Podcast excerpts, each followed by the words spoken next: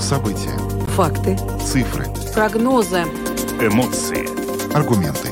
Взгляды. Подробности на Латвийском радио 4. Здравствуйте, в эфире Латвийского радио 4, программа «Подробности», ее ведущие Евгений Антонов и Юлиана Шкагала. Мы также приветствуем нашу аудиторию в подкасте и видеостриме. Коротко о темах, которые мы с вами обсуждаем сегодня, 1 июня. После выборов президента Латвии начинаются переговоры об изменениях в правящей коалиции. Как сказал сегодня глава МВД Марис Кучинскис, первая встреча по этому вопросу назначена уже на завтра, на пятницу, 2 июня. Ну и сегодня в начале нашей программы мы представим вам несколько мнений политологов и экспертов, а также политиков о том, какой эта коалиция может быть. Ну а тем временем новоизбранный президент Латвии, нынешний министр иностранных дел Эдгар Гринкевич, а, дает первое интервью, делает первые заявления. Одно из них а, касается партнерских отношений. В частности, сегодня в программе ТВ-3 900 секунд он сказал, что государство должно юридически урегулировать вопрос партнерства, который касается как лиц одного, так и противоположного пола, которые живут вместе. Вообще, чего ожидает ЛГБТ сообщества от новоизбранного э, президента э, Латвии Эдгара Ринкевича. Э, будут ли здесь какие-то продвижения в плане урегулирования партнерских отношений? Сегодня мы обсудим как раз с руководителем движения Дзивас Бедри Касперсом Залайтисом. Ну и также еще одну очень неприятную тему мы затронем. Она касается того, что Э, после избрания Ренкевича президентом э, вчера э, в социальных сетях наблюдалась волна гомофобии. Вот этот аспект мы сегодня тоже с Каспаром обсудим. Затем поговорим о событиях в Украине. В Киеве сегодня ночью по Киеву был нанесен очередной ракетный удар. А, это был первый удар за лето, но уже по меньшей мере 18-й за истекающий месяц. И, в общем, в результате этого удара, по некоторым данным, погибли три человека, в том числе один ребенок. Сегодня мы связываемся с э, киевлянкой, журналисткой, которая находится там и которая все последние недели а, наблюдает своими глазами вот эти вот все более интенсивные атаки России по киевским объектам, и она расскажет нам, на что сейчас похожа жизнь в Киеве. Но затем переместимся в Даугавпилс, который с сегодняшнего дня отмечает свой день рождения, 748. С 1 по 4 июня э, проходят э, в городе праздничные мероприятия, причем в этом году э, масштабные, потому что в предыдущие годы из-за разных событий Даугавпилс не смог традиционно свой день рождения отметить. О том, э, чем удивит Даугавпилс в этом году, э, нам сегодня расскажет наш коллега, корреспондент Латгальской студии Латвийского радио Сергей Кузнецов. Ну а видеотрансляцию нашей программы смотрите на странице LR4.LV, на платформе RusLSM.lv и в Фейсбуке, на странице Латвийского радио 4, на странице платформы RusLSM, а также на YouTube-канале Латвийского радио 4. Наши новости и программы можно слушать теперь и в бесплатном мобильном приложении «Латвия с радио». Оно доступно в App Store, а также в Google Play. Ну а теперь обо всем по порядку. Подробности прямо сейчас – Программа подробностей на Латвийском радио 4. Вчера весь день на протяжении трех часов мы говорили об избрании нового президента Латвии, а с сегодняшнего дня мы начинаем говорить, каким политическим последствиям для Латвии это избрание, собственно, приведет. Дело в том, что президент Ренкевич был избран голосами не правящей коалиции, а голосами партии «Новое единство» и также двух оппозиционных партий. Все стали говорить о неизбежных перестановках в коалиционном э, соглашении. А Союз зеленых и крестьян и прогрессивные. Это те оппозиционные а, партии, которые накануне поддержали Эдгара Ренкевича. Попадут ли они теперь в коалицию? Большой вопрос. А, накануне мы общались в нашем спецвыпуске с председателем парламентской фракции Нового единства Айнерсом Латковскисом, который сказал, что Кришини Скаринч не отбрасывает идею о более широкой коалиции, то есть теоретически, по мнению Нового единства, коалиции коалиции, имеющейся, которая состоит из трех политических сил, могли бы э, примкнуть еще две политические силы, Союз зеленых и крестьян и э, прогрессивные. Но вот есть одна загвоздка. Сегодня э, лидер национального объединения Равис Дзинтерс э, в программе «Спред Арделфи» сказал, что национальное объединение не хочет работать в расширенной коалиции, которые могут присоединиться с языка и прогрессивные. Таким образом, э, здесь повторяется та же самая история, которую мы наблюдали после выборов э, в Сейм, когда э, единство хотело бы видеть в коалиции прогрессивных, но национальное объединение, объединенный список выступали категорически против. Ну и с Союзом зеленых и крестьян. Ну и у объединенного списка, и у национального объединения отдельная история, в том числе, которая вероятно, частично связана и с э, связями Союза зеленых и крестьян с Айвором Лемброксом. И, кстати, вот этот момент сегодня тоже Айнер Сладковский прокомментировал. Он сказал, что если Союз зеленых и крестьян войдет в правительство, то э, премьера Кришнис Каринш Э, разрешит участвовать в этих коалиционных собраниях только тем, кто избрался в Сейм. И э, это должно, по мнению Латковскиса, снизить опасения по поводу возможного влияния экс-мэра э, Айвара Лембергса на правительство. Ну, кстати, также было буквально прошлой осенью, после выборов, когда начались переговоры в более широком формате, а потом как раз, когда возникли слухи о том, что между Кришенисом Кариншем и Улдисом Пилансом возникли какие-то напряженные отношения, после этого Новое Единство заявило, что оно хочет вести переговоры только с теми, кто прошел в парламент. И после этого, собственно говоря, Улдис Пилнс вышел из этого переговорного процесса, и по факту, возможно, именно это помогло Объединенному списку в итоге как-то договориться с новым единством а, и провести вот полгода в этой коалиции, которая сейчас, как мы видим, находится под угрозой. Ну, а тем временем, что касается самого Объединенного списка, то они э, считают, что нынешняя коалиция — это оптимальный вариант, и э, что она должна продолжать работать, но, судя по всему, э, какие-то изменения все-таки произойдут. И сегодня вот э, много об этом говорилось э, и, и в программе «Домская площадь», и в программе «Открытый разговор». Давайте послушаем комментарий э, Арвица Дравникса, юриста, директора Института публичного права, который он сегодня дал нашей коллеге Анастасии Ружанской в программе «Домская площадь» как раз а, по поводу того, что может произойти с коалицией.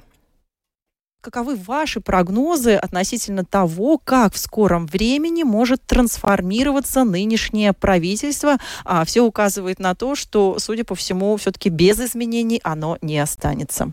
Чтобы принимать решения, обычно депутаты э, стараются ну, друг друга убедить, как-то э, представить более-менее что-то общее.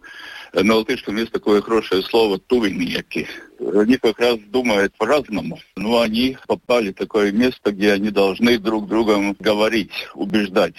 И, и тогда э, все депутаты, их работа убеждать других депутатов, понять их позицию, дать представление своей позиции, и тогда стараться найти что-то общее. Если люди между собой говорят, всегда можно найти что-то общее. И ну, сейчас как-то странно получилось, раньше так никогда не было, что у нас э, несколько таких большинств в парламенте.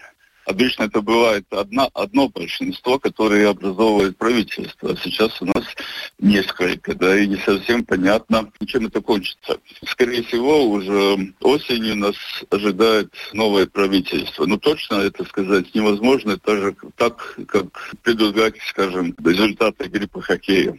А вы можете спрогнозировать, как оно могло бы выглядеть, кто мог бы войти в его состав? Ну, и понимаю, что сейчас разговаривают все всем, чтобы как раз определить эти контуры. Но если правительство будет обещать еще что-то, какие-то цели достигать, и если, ну, скорее всего, это другое правительство, это другое обещание, другая декларация уже, и, и другое распределение постов министров. Арвид Здравникс, юрист, э, Арвид Здравникс, прошу прощения, юрист, директор Института публичного права, сегодня в эфире программы «Домская площадь» рассказал о своем видении того, когда новая коалиция могла бы сформироваться и новое правительство могло бы, собственно, появиться. Но надо сказать, что э, это далеко не единственная точка зрения на тему того, когда новое правительство могло бы возникнуть. И вот сегодня, например, Илга Крейтуса, политолог, профессор Рижского университета имени Страдания, была гостьей программы «Открытый разговор», и она высказала немного другую позицию позицию. С ее точки зрения, новое правительство и новая коалиция может быть сформирована уже прямо в ближайшие недели. Давайте послушаем. С Я думаю, что если будет новое правительство, я на 99% уверен, что будет А новое как быстро? правительство. Ну, это сейчас посмотрим. То ведь старый министр выполняет обязанности, пока он, э, пока э, правительство работает так долго, пока не составлено и не утверждено новое правительство.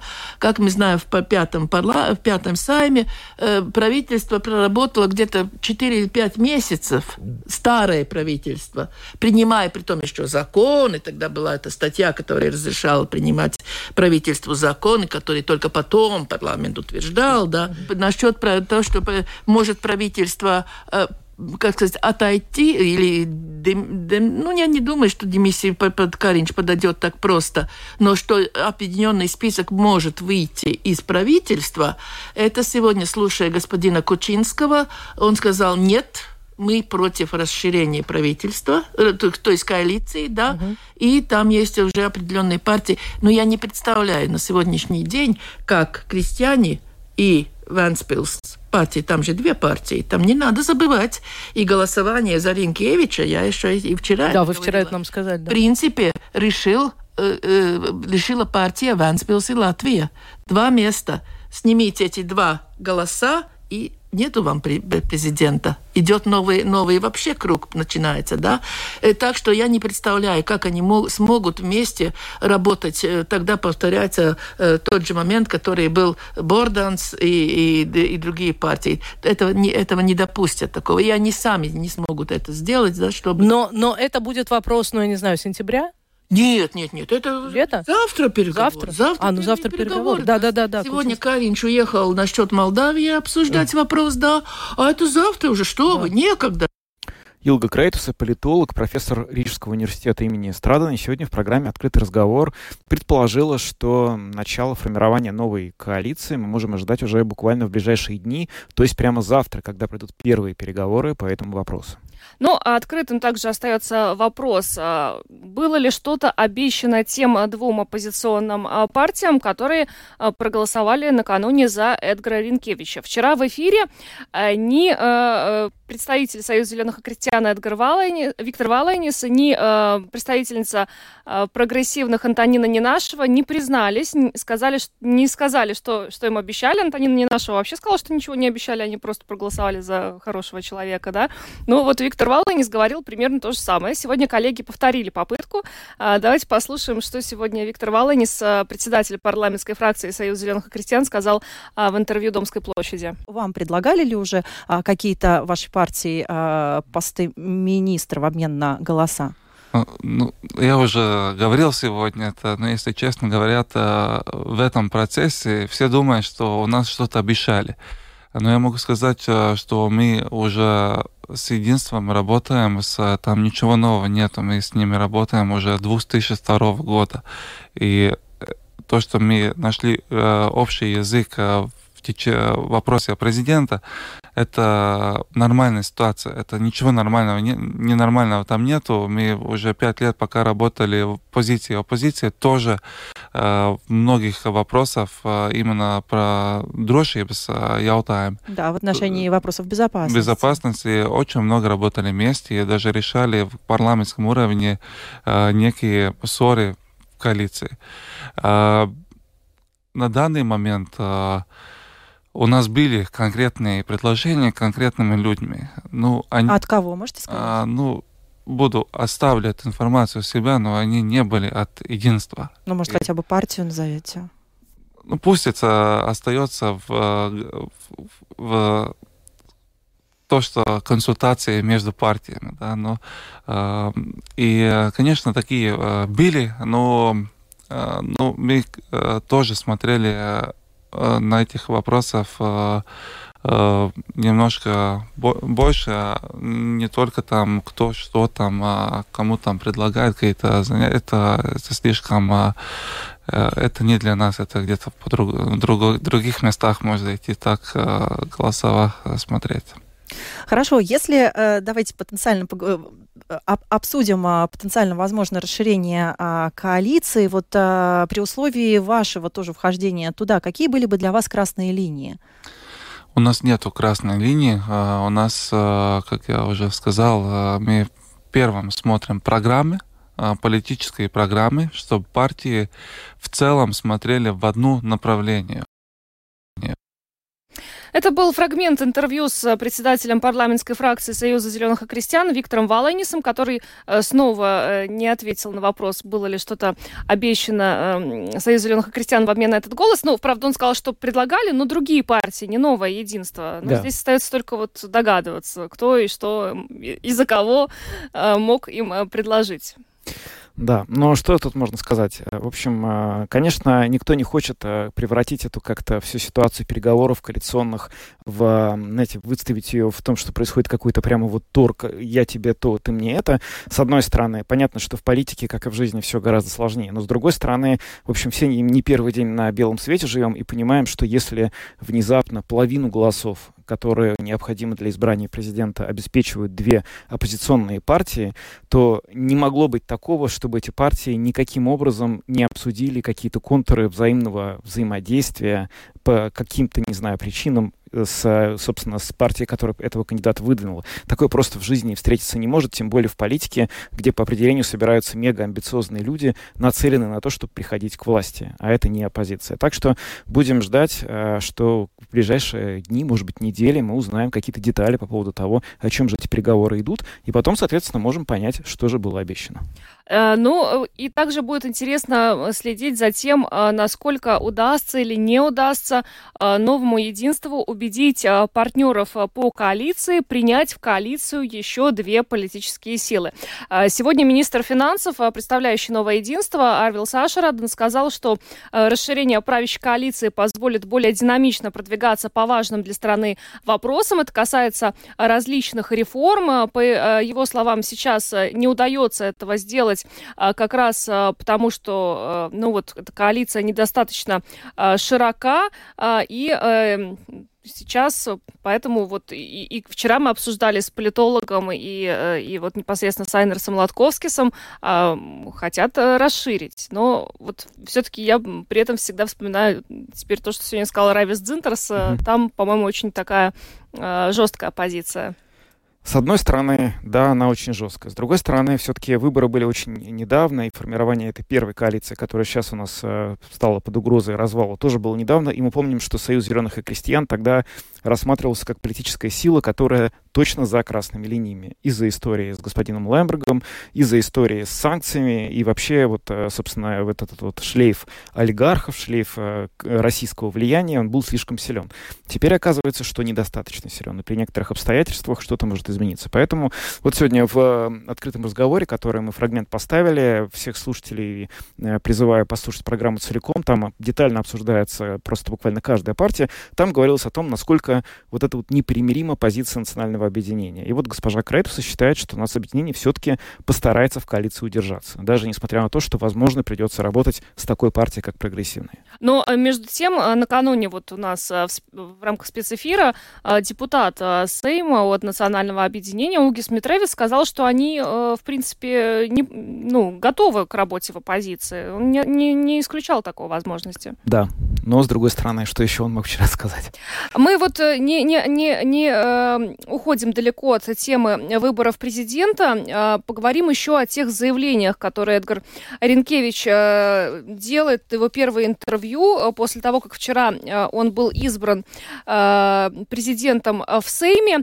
В частности, сегодня в программе ТВ-3 900 секунд он сказал, что государство должно юридически урегулировать вопрос партнерства, который касается как лиц одного, так и противоположного пола. Э, и об этом уже неоднократно говорилось, об этой теме, когда ну, стало известно, что Эдгар Ренкевич будет кандидатом на пост президента. Чего от него ожидают в этом плане, сейчас обсудим с руководителем движения «Дзивас Бедри» Каспарсом Залайтисом, который с нами сейчас на прямой связи. Каспарс, добрый вечер. Добрый вечер. А, Каспарс, ну э, чего ждете от Эдгара Ренкевича на посту президента в плане а, действительно э, возможности упорядочить партнерские отношения, потому что мы э, с тобой эту тему уже обсуждали, когда mm-hmm. последовали решения Конституционного суда, и тогда, насколько я помню, организация Дзивас Бедри ждала каких-то вот шагов от действующего президента Эгилса Левица, но их не последовало, да, и так этот вопрос вот остался нерешенным. Как кажется, сможет ли э, Эдгар Ренкевич все-таки э, ну, довести до конца это дело? Ну, я сперва думаю то, что э, господин Ренкевич очень хорошо уже выразился по этому вопросу, не, то, не только по вопросу партнерских отношений, вообще по правам человека. Я думаю, он как президент будет вести свои компетенции, сколько он может, чтобы право, Э, прав человека было соблюдено в Латвии. И я, я думаю, он уже говорил про это, что партнерские отношения надо, такой закон надо, то же самое про Истамбульскую конвенцию, так что мы очень ожидаем, что президент в своей компетенции будет вести переговоры с государством и, э, конечно, переговоры с обществом насчет наших вопросов. Э, ну, вот эти вопросы, которые, как вы рассчитываете, он начнет вести по ним переговоры с обществом. Есть ли у вас какие-то ожидания по времени, что вот э, сегодня господин Ренкевич сказал, что к этому вопросу обязательно нужно вернуться. На ваш взгляд, когда, в принципе, реально этот вопрос как-то снова поставить на повестку дня, чтобы он э, начал меняться в ту сторону, в которую он должен меняться? Вопрос, вопрос не ушел из вопрос просто ушел из публичной э, риторики. Но Министерство юстиции уже до этого времени они работали по, насчет э, э, вариантов, как мы можем э, э, конституционное, э, решение Конституционного суда и то же самое э, решение Европейского суда по правам человека. Как уже господин Ренкевич до этого говорил, что а, уже в дебатах было бы очень хорошо, если в, в это, этот вопрос мы могли уже решить в этом году. И как, смотря как э, парламент до этого, прошлый парламент работал, я уже думаю, что у нас какой-то большой прогресс может быть в этом году, если, конечно, парламент это э, захочет. Но вот мне кажется, здесь э, вся и проблема заключается в, том, что у нас представлены э, в парламенте э, политические силы, но далеко не все хотят урегулировать партнерские отношения. Что изменится, на ваш взгляд, вот здесь? Потому что ну, уже ведь были попытки в Сейме, которые не приводили к результату. Были попытки, попытки в Сейме, и, но то, что у нас не было, это у нас не было Э, конституционного лидерства в этом вопросе, так что мы очень надеемся, что э, президент, новый президент э, будет говорить нашему парламенту, что решение суда это, это надо решить решение суда, просто мы не можем это оставить. И я думаю, мы идем уже на несколько компромиссов в этой Э, в этом сфере. Так что я думаю, что мы можем найти тоже с этим парламентом какие-то компромиссы, решения, которые, чтобы принять э, какое-то э, законодательство о партнерских отношениях. Так что у меня есть, э, я надеюсь, что в этом парламенте мы, э, мы это можем найти, можем найти столько голосов, чтобы вопросы приняли. А, Каспер, ну, скорее всего, речь идет э, только об урегулировании партнерских отношений, то есть не о том, чтобы в Латвии признать э, однополые союзы. Э, это не вопрос одно, про однополых браков.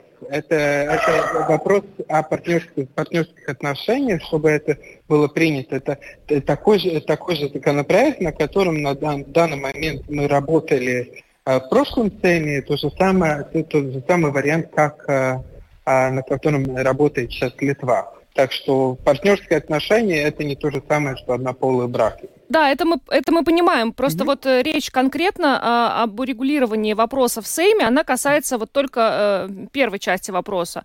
А, деп, да. Депутаты не идут сейчас на, на, на однополые союзы. Ну, это хотят депутаты или не хотят, рано или поздно им надо будет с этим вопросом работать, потому что до этого признано уже 42 однополых союза, однополых и не только союза, однополых семей. Так что и мы надеемся, что до конца этого года, если никакое-то решение с вами не будет, уже будет более чем 100 семей. Так что если это, э, Сейм это не сделает, это, э, эти вопросы будут решать судом. Так что я, я думаю, что для Сейма э, намного выгоднее этот вопрос решить, э, решить э, законами, которые надо, э, надо принять. Так что и то же самое э, уже принято на сегодня уже принято третье, э, третье историческое решение э, Европейского суда э, по правам человека, которое уже говорит о том, что стране надо признать однополые союзы. И если, если страна не будет это признать просто, тогда может быть, может быть тоже дело против Латвии. Но не можем не спросить вот про, собственно, вчерашнее довольно интенсивное муссирование в социальных сетях вот этой вот э, темы ориентации нового президента Латвии. И надо сказать, что в этом обсуждении было не очень мало прямо скажем, а, гомофобных высказываний. Не то чтобы это было очень удивительно, но какой-то вот такой шквал, он а, немножко как-то прямо вот поразил вчера. А, хотелось бы спросить вас, знаете, вот что, эм, насколько вообще для вас такая реакция общества стала сюрпризом, и ожидаете ли вы, что вот сам тот факт, что господин Ренкевич сейчас стал президентом в Латвии, современной Латвии, означает ли это, что, возможно, через какое-то время ситуация с отношением, с терпимостью в обществе, она как-то улучшится благодаря благодаря ему? Знаете, ну, э, про наш парламент, э, про некоторые депутаты у нас уже есть мнение, потому что если они гомофобны, они гомофобны до последнего. Так что изменить их никак. И наши депутаты очень медленно меняются. Но если мы смотрим насчет общества, общество меняется. Э, уже в марте наши исследования показывают, что более чем 70% позитивно или нейтрально, так более чем 50% э, нейтрально э, думают о ЛГБТ людей. Так что мы видим, общество меняется, но не меняются наши депутаты. То, что господин Ренкевич гей, это, конечно, это самое главное не для нашего, не только для нашего общества, но это э, главное для молодежи, ЛГБТ молодежи. Как он уже вчера говорил, а, это сейчас каждый, э, каждый молодой человек может не только верить в то, что он может э, стать президентом, но каждый э, ну, молодой человек может не только и даже работать над том, чтобы он мог стать президентом, президентом Латвии. Нет никак, никакой к счастью, Препятствий. Препятствия, что, чтобы человек может, э, мог, мог стать президентом или высоко, э, высоким э, чиновником в Латвии. Так что и я думаю, что это такая, то, что господин, господин Ренкевич уже очень популярный политик. Я думаю, что это только поможет нашему обществу понять, то, что ЛГБТ-общество такая же, такая же часть нашего общества, как все другие. Ну что, спасибо большое. Каспарс Залайтис, руководитель движения «Дзивас Бедри» был с нами на связи. Каспарс, благодарим еще раз и хорошего спасибо. вечера. Всего доброго. Вам тоже. Спасибо. Ну, э, действительно хочется верить, что вот эта вот волна гомофобии спадет. Э, и Каспар говорит, что есть улучшения в самом обществе, нет улучшения в плане политики. Политики у нас э, бывают э, отдельные, э, допускают, позволяют себе гомофобные высказывания прямо с трибуны парламента. Это было совершенно вот недавно происходило в Сейме. Но радует вот то, что Каспар говорит по, по, по данным социологическим, все-таки в обществе эта терпимость, она ситуация с терпимостью улучшается. Но все-таки вот э, был э, буквально пару дней назад обнародован э, такой вот неприятный, очень ужасный момент. Наш бывший коллега с Пятого канала Алексис Вилсенш, он у себя в Твиттере сообщил, что в начале апреля после посещения одного клуба в Риге его очень жестоко избили как раз а, вот э, на почве а, гомофобии. То есть э, такие ситуации, к сожалению, еще происходят в нашей стране. Да, к сожалению, это происходит. А вот то, о чем сейчас э, говорил Каспарс, то, что среди некоторых политиков э, такие настроения распространяются, а среди населения они зачастую уже отсутствуют, возможно, это показывает как раз то, что голосуют далеко... То есть голосуют в основном та часть населения, которая, к сожалению, по-прежнему вот относится к тем, кто к меньшинствам не очень хорошо относится. А те люди, которые в большинстве своем уже более терпимы, они, может быть, не так активно участвуют в избирательном процессе, как избиратели. И это, в принципе, тоже показывает, что называется, пространство, для которое можно улучшать всем. Если все те люди, которые сейчас считают, что все члены общества равны и нужно устраивать толерантное общество и отношения, если они все будут ходить на избирательные участки, отдавать свой голос, то и парламент будет такой, который будет выражать эти настроения. Ну а мы идем дальше. Самые важные темы дня. Подробности. Переносимся в Киев в ночь на 1 июня. Сегодня День защиты детей. Россия нанесла очередной ракетный удар по столице Украины, и, к сожалению, погиб ребенок среди троих человек, которые погибли. И надо сказать, что это далеко не первый такой ракетный удар. Э, наоборот, за последние вот э, три недели буквально количество ракетных обстрелов и ударов по украинским городам и по Киеву особенно просто превысило все мыслимые какие-то пределы и уровни. Такого не было вообще никогда. И сейчас мы хотим обсудить эту ситуацию с Ксенией Смирновой, журналистом и телеведущей, которая находится в Киеве, которая с нами на прямой видеосвязи. Ксения, здравствуйте. Добрый день. Расскажи... Спасибо за приглашение. А, спасибо, что присоединились. Расскажите, пожалуйста, о сегодняшней атаке. Что пострадало, куда были эти удары, а, что мы вообще можем сейчас рассказать? Ну, на самом деле, вы знаете, сегодня первое число, а уже подсчитали, что за один-единственный месяц май Россия выпустила по мирным городам Украины 566 ракет и дронов из них 185 э, ракет и 381 БПЛ, ну, то есть беспилотников, да. Да, как вы уже правильно сказали, основная часть долетела до Киева, но, как вы знаете, сейчас э, в Киеве есть мощные э, средства защиты, вот. но, к сожалению, это не спасает от обломков мирных жителей, потому что, как вы знаете, стреляют они целенаправленно именно по гражданским целям, это происходит зачастую в, ночью, вот знаете, без прецедента. Вчера это было не только ночью, они продолжили утром, потом они продолжили днем. Ну, вот как-то думали, что уже к вечеру у них закончится запал боевой. Но, как оказалось, нет. И эта ночь, конечно, обошлась не без жертв. Вы уже сказали, что погибла девочка девятилетняя, ее мать и еще одна женщина, две молодые женщины. 16 раненых, 9 из них госпитализировано, несколько человек в очень тяжелом состоянии. Вот так вот э, встретили мы первый день лета, и действительно, что символично, это день, Международный день защиты детей. Он, наверное, станет символичным для Украины этого года, потому как э, этот ребенок, э, знаете, оно олицетворение всех детей, которые за все это время погибли в Украине, за весь этот год, плюс еще несколько месяцев мы уже перешли во второй год войны. Ксения, скажите, пожалуйста, да. что происходило сегодня ночью? Вот как лично вы э, поняли, э, что э, ну, вот происходит атака? Это были воздушные тревоги? Ну, расскажите, пожалуйста, как, как вы пережили? А на самом деле, вот я буду сейчас говорить, наверное, больше за киевлян, потому что это происходит с 1 мая практически каждый день. Буквально пару дней было передышки. В основном это каждый день и начинается. Это обычно а, после часу ночи.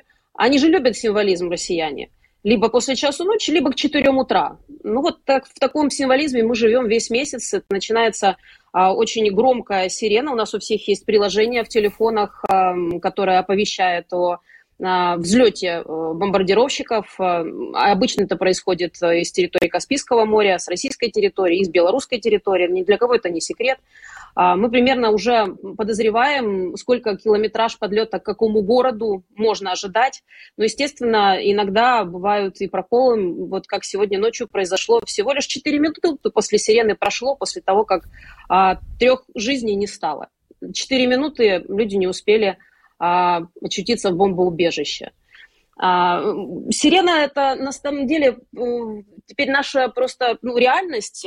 Для киевлян это в общем-то, такой, знаете, уже просто такой раздражающий момент, как будильник, наверное, да, только этот будильник звонит э, в мае теперь исключительно по, по ночам и по утрам, что, конечно, изматывает очень многих людей, ведь э, мы продолжаем работать, э, жизнь продолжается, потому что необходимо подпитывать нашу экономику, мы обязаны работать для того, чтобы были финансы, возможности нашим солдатам помогать. И вот таким вот террористическим методом Россия продолжает изматывать граждан Украины, гражданских разных городов. Вы же понимаете, что если цель у них измотать, то это очень глупо с их стороны думать, что на второй год войны они, как э, наступая э, на грабли и делая одно и то же действие, да, по классике, ожидают какого-то другого эффекта. Хочется обратиться, вот если вот слушают россияне в этом смысле сейчас, да, через наши радиоволны, что вызывает совершенно другое ощущение. Отнюдь не страх, не нужно мерить по себе. У украинцев это вызывает еще большую злость, еще большее негодование и еще большее объединение внутри страны для того, чтобы любые моменты, которые неприятности нам а, организовывают. Зимой это было отключение света, электрики, мы жили практически в полном блэкауте, без отопления. Мы это пережили.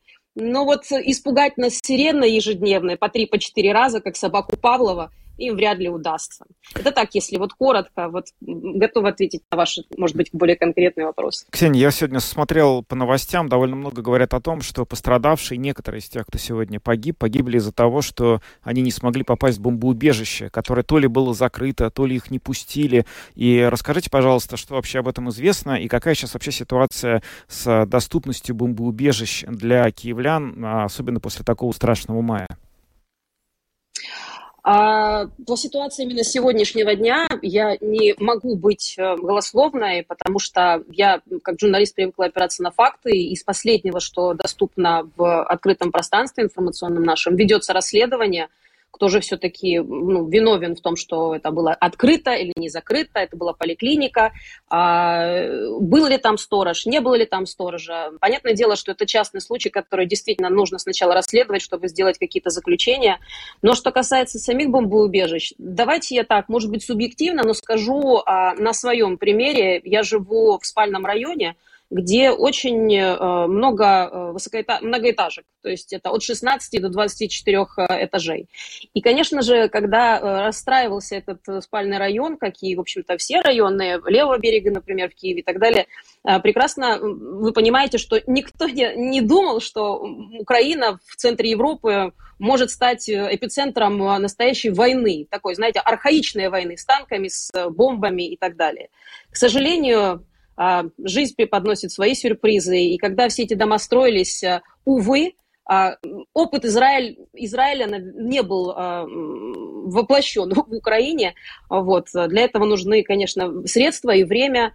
И, к сожалению, вы же понимаете, что даже если э, ты знаешь, что через, там, не знаю, 4, 5, 10, 15 минут э, прилетит ракета, не зная именно в твой район или не в твой, многоэтажный, тот же 16-этажный дом, представляете, что это фактически и физически очень сложно, чтобы все люди успели спуститься в бомбоубежище.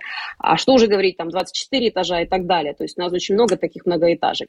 Ну и плюс ко всему, действительно, да, это проблема. Я думаю, что это проблема не только Украины с бомбоубежищами. Сейчас, наверное, многие смотрят на нас как на пример и стараются эту ситуацию исправить заранее э, предусмотреть в своих странах. Я надеюсь, что это, это как пример действует. Ну и очень хочется, чтобы в Украине тоже этот пример, вот год прошел, видите, ну, в общем-то, Нужно признать, что не до конца справились э, с вызовами. Есть проблематика у нас с бомбоубежищами. Их реально фактически не хватает на всех людей. Ну и чего греха таить, люди настолько как к всему привыкают, вы же понимаете, как я сказала, к сирене, теперь это как раздражающий звук. В общем-то, когда и э, взрывается в небе, если раньше люди э, в основном прятались в ванной или а, между двумя стенами. Кстати, вот за последние дни вернулся этот страх, и очень многие моментально вскакивают с кровати и бегут э, или в ванну, или между несущими стенами э, скрываются со своей семьей, с детьми. Вот. Но э, в какой-то момент пришло такое не то что расслабление, но привычка, что это может случиться в любой момент и с любым. с этим жить и постоянно бояться и оглядываться, ну вы же понимаете, это не жизнь. Mm. Поэтому у людей эта психологическая защита, наверное, сработала, и они стали несколько халатно относиться к этому. Но вот май вернул нас опять всех в реалии нашей жизни, и я вижу, что очень многие, даже мои коллеги, знакомые, друзья, соседи, а, следуют, следуют всем рекомендациям, которые звучат от местной власти, от центральной власти, не игнорировать а, воздушную тревогу, но вы видите, как получается. Четыре минуты. Да. Что ж, Ксения, большое вам спасибо за то, что вышли с нами на связь. А, берегите себя. А, будем надеяться все-таки, что весь тот ужас, который а, Киев, ну и вообще вся Украина пережила, вот в частности в мае, как можно быстрее прекратится. Спасибо вам большое, Ксения Смирнова, журналист. Да телеведущая. Я просто хотела, я, я прошу прощения, я просто хотела вот добавить один единственный момент, да, просто вот ну, для того, чтобы ваша аудитория также, ну, может быть, вас слышат и других стран, ваши соседи, да, а, насколько вот единственная мысль меня преследует вот весь этот май, а особенно последние несколько дней, абсолютно бессмысленность этой войны.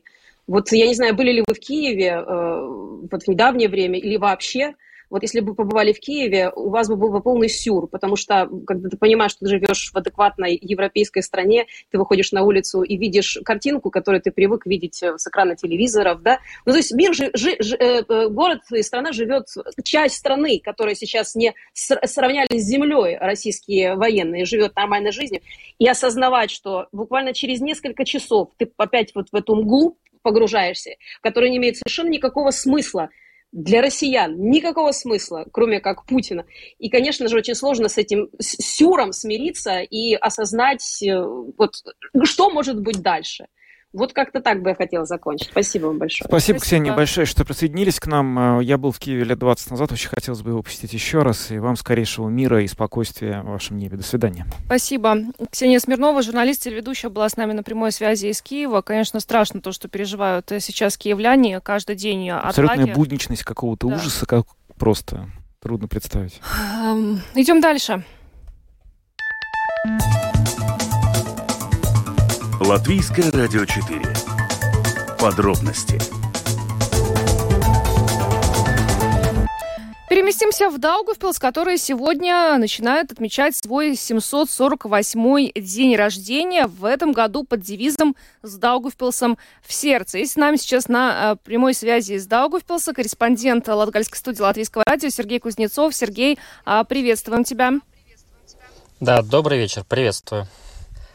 Ну, расскажи, пожалуйста, что будет происходить в этом году в Даугавпилсе? Какова программа праздничных мероприятий? Учитывая, что вот последние пару лет, э, то из-за пандемии, потом из-за начала войны в Украине, э, праздника как такового не было, действительно ли в этом году будет супер масштабно? Но я бы сказал так, что возвращается масштаб, к которому, наверное, привыкли э, горожане и гости города. А, ну, я без привлечения могу сказать, что для многих праздник города уже стал, ну, как, не знаю, второй Новый год или такое масштабное празднование перед Лига.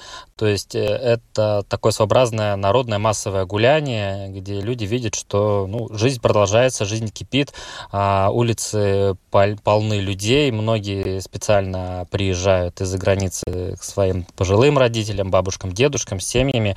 То есть и как будто город вот на эти 3-4 дня ожив, оживает, то есть как, какая-то такая точка кипения.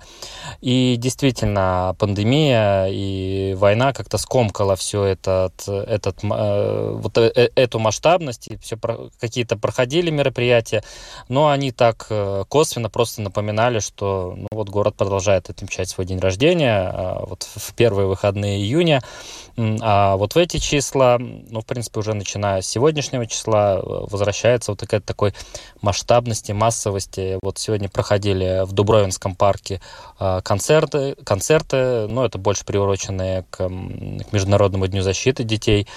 А, и уже завтра начнутся такие первые основные такие, ну, не гуляния, но какие-то масштабные тоже события. То есть, в первую очередь, это э, ярмарка на центральной улице, на улице Ригас э, и с концертами. Э, это, наверное, в, музейном сквере, в сквере Андрея Пумпура. Э, это также в Дубровинском парке. То есть все будет постепенно вот так проходить, э, протекать и а, постепенно готовить людей, ну, наверное, к основному центральному событию. Это, это проходит в субботу. Все с нетерпением ждут э, концерта, где есть приглашенная звезда. Это объявляется заранее. А, в этом году хедлайнер э, концерта – это певица Вера Брежнева, то есть 21.30 на площади Венебас. Э, вот она открывает концерт. Хотя перед, перед э, ее выступлением тоже полуторачасовое э, выступление запланировано Иво Фоминца, то есть другого не менее значимого латвийского артиста. И в городе тоже также очень много его поклонников. И не сомневаюсь, что а, из ближайших городов Латгалии тоже люди приедут, чтобы послушать Ива. А, и сразу после него вот уже а, еще, ну где-то, наверное, в среднем это будет, наверное, концерт около полутора часов. Э, Еще будет выступать Вера Брежнева. А, то есть вот э, в, в таком приблизительном Ну формате. и салют ну, будет, и, конечно, да? Да, в 23.15, вот судя по программе, да, запланирован салют э, с берегов Даугавы.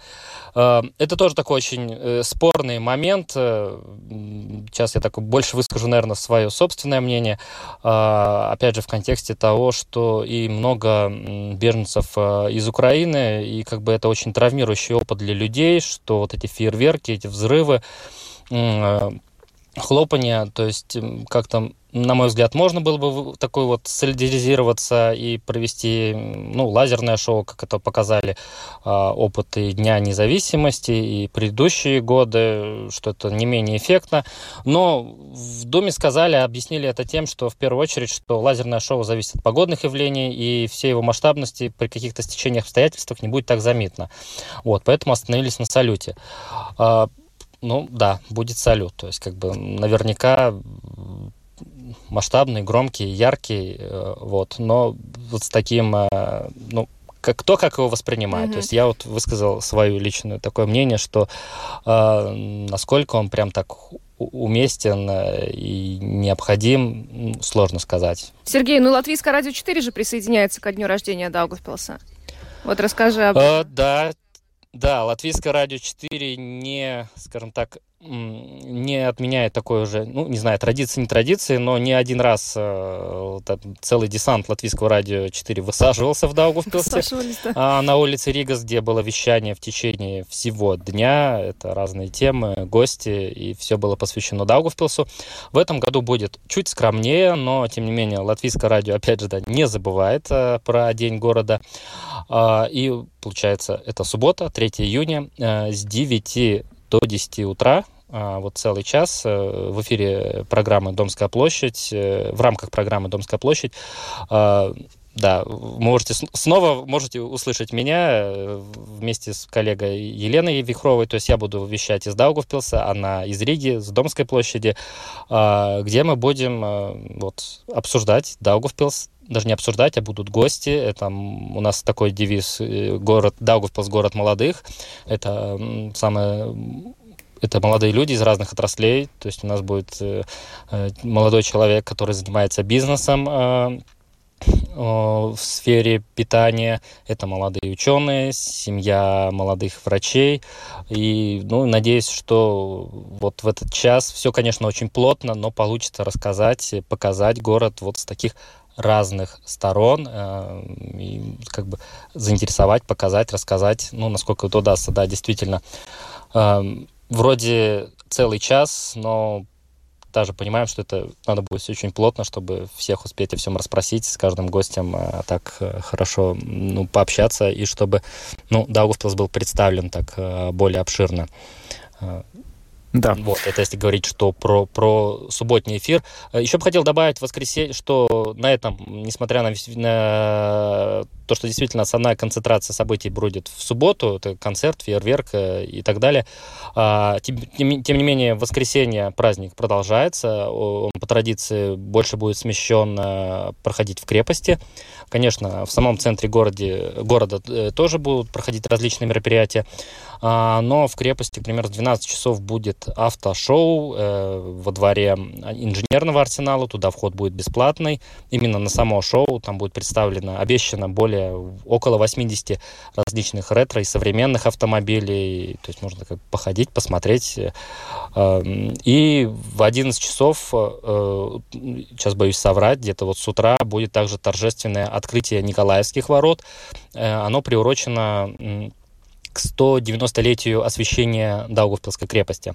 Вот, это будет такое, ну, с таким антуражем исторической реконструкции. То есть, кому интересна вот история, вся эта атмосфера, то добро, добро пожаловать в крепость именно 4 июня. Там тоже на протяжении первой половины дня будет проходить очень э, много интересного. Спасибо, Сергей, что рассказал. Настолько интересно. Хотите, да. может быть, успею рассказать? Ну, да? наверное, мы уже хотим, не успеем. Но мы не успеем. Время передачи кончается. Мы приглашаем всех, кто может э, приехать в Даугавпилс на эти выходные, обязательно приехать. Тех, кто не может присоединяться к трансляции Латвийского радио 4, Домская площадь в субботу, целый час будет рассказывать о Даугавпилсе, и там можно будет узнать про то, собственно говоря, чем сейчас живет этот город.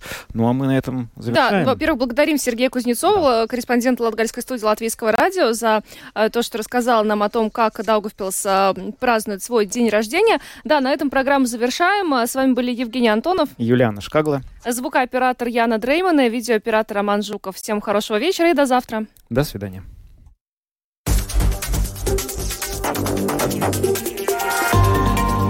Латвийское радио 4. Подробности по будням.